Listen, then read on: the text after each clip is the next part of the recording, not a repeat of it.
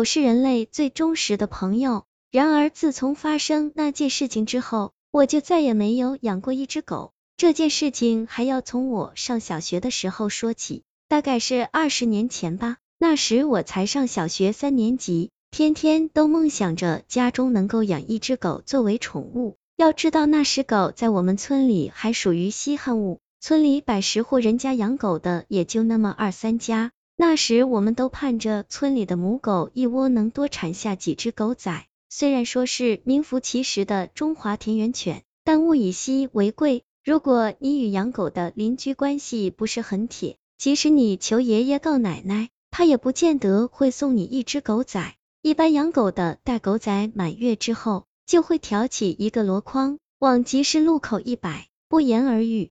出价高者可得狗仔，那时狗仔金贵着呢，一只大概需要二十多元。那十一海碗牛肉拉面才只需一点五元，普通人家哪里舍得买呢？我的父母是地地道道的庄稼人，靠着一亩三分地生活，家无余资可买下一只狗仔，养狗成为那时我最奢侈的一个梦。可没有想到，天上竟然有掉下馅饼的美事。同班同学常大发从家里抱回一只刚满月的狗仔，说要送给我。我满腹狐疑，心思道：我和这常大发本来就是点头之交，他干么这么好心要送我狗仔？大发。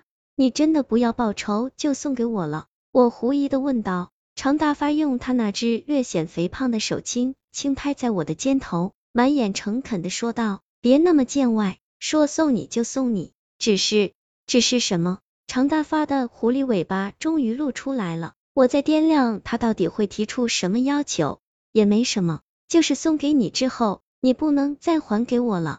常大发的要求有点古怪，我那么喜欢养狗。现在恰好有一只可爱的狗仔平白无故送给我，我哪里想到要再还回去呢？我拍着胸脯保证道：若是还给你，我就是小狗。放学后，我抱着那只可爱的狗仔飞奔回到家里，还未进家门，就高喊道：妈，你看我带来什么了？声音中透出一股不可言说的喜悦。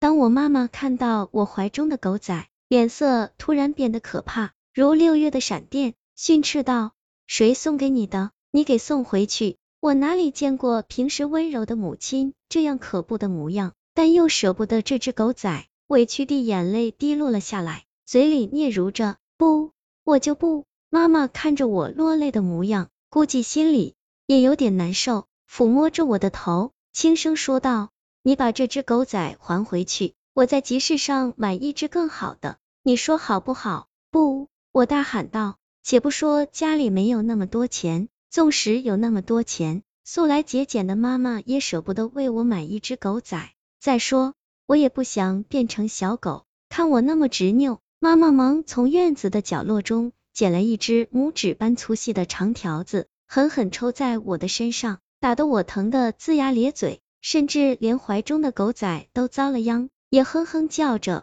我的哭喊声惊动了左邻右舍。他们聚集到我家，拦住了我妈妈，询问道：“这娃犯什么错了？你这么狠心打他？”妈妈眼中似有泪花，指着我怀中的狗仔，向邻居们解释道：“你看看这只狗仔，尾巴和四爪长着一簇白毛，这不是披麻戴孝吗？这会给我们家带来厄运的。”邻居家有一个上了岁数的老大爷，忙开口说道：“现在都快二十一世纪了。”你怎么还这么迷信呢？要说这尾巴和四爪长白毛的狗，还真有一个说讲，却不是你说的披麻戴孝。邻居们被老太爷的话吊起来胃口，催促道：“你老人家就赶紧说吧。”那老太爷姓袁，自称是唐朝袁天罡的后人。这个村里没有人考证，不过他却是我们村的主事人，白事一般都是他操持的。对于鬼怪玄幻的东西。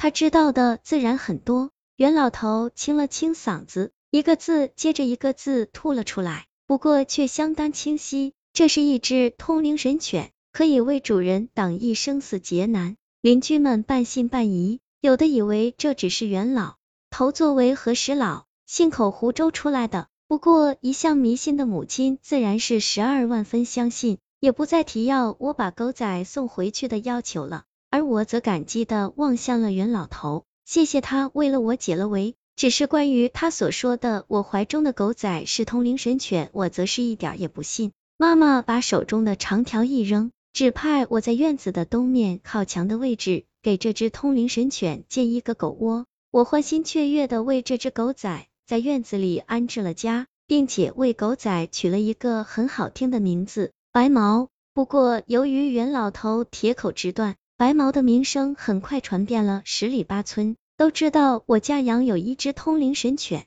甚至有人慕名而来，愿意出二百元求购白毛。妈妈很是心动，但一来养了许久，有了感情舍不得卖；二来则是对袁老头的化身信不疑，认为通灵神犬远不止这个价，就很不耐烦的打发了来人。白毛在我家吃香喝辣，伙食标准完全按照我的规格，这不免令我有点嫉妒。但看到白毛长得威武不凡，又对我俯首帖耳，那一点嫉妒也烟消云散了。按理说，白毛作为一只通灵神犬，自然可以为我家带来福分，可是日子依然艰辛，照样穷的叮当响。这令母亲对袁老头的断言产生了丝毫动摇，有时会指着白毛骂道：“你这只通灵神犬，什么时候往家里叼来人民币？千万不要再叼来死耗子了。”那叫啥呢？狗那耗子多管闲事，我接枪道，而白毛则是委屈的夹起尾巴往堂屋的床底下钻，仿佛作为一只通灵神犬是不可以受半点责难的。可不知怎么回事，有一天我要去上学，白毛不似平时的摇着尾巴目送我，而咬着我的裤脚往家里拽，就是不让我去上学。如果当时我能读懂这个暗示。我想那一天我都会待在家里，这样的话我就不会失去我的白毛了。事后袁老头无限伤感的说道：“这就是通灵神犬的宿命，即使那天你不去上学，也一样保不住白毛的命。”言语中尽显天命不可违的无奈。那天我去上学的路上，倒没有发生什么稀奇古怪的事情，只是放学的时候，随着一群同学追赶一辆装满砖块的拖拉机。玩得不亦乐乎，然而后面跟着的一辆拖拉机却撞邪般的往我身上撞来，我眼前一黑，仿佛看到一只四爪雪白尾巴雪白的神犬硬生生为我挡下了拖拉机的碰撞。我醒来之后，只是头皮蹭出了点血，并无大碍，而那辆肇事拖拉机也早跑到爪哇国去了，不见踪影。我像没事人一样回到家中，但我被拖拉机撞了的事情。还是被人告知了母亲，因此我挨了训斥，并一再被告诫不可在马路边乱跑。白毛则无精打采的卧在我的脚下，抬起狗头望着我。那时瞥到白毛眼中滚动的泪珠，我仿佛感受到一丝不舍之意。我那时认为肯定是我多想了，狗又怎么会有人的感情？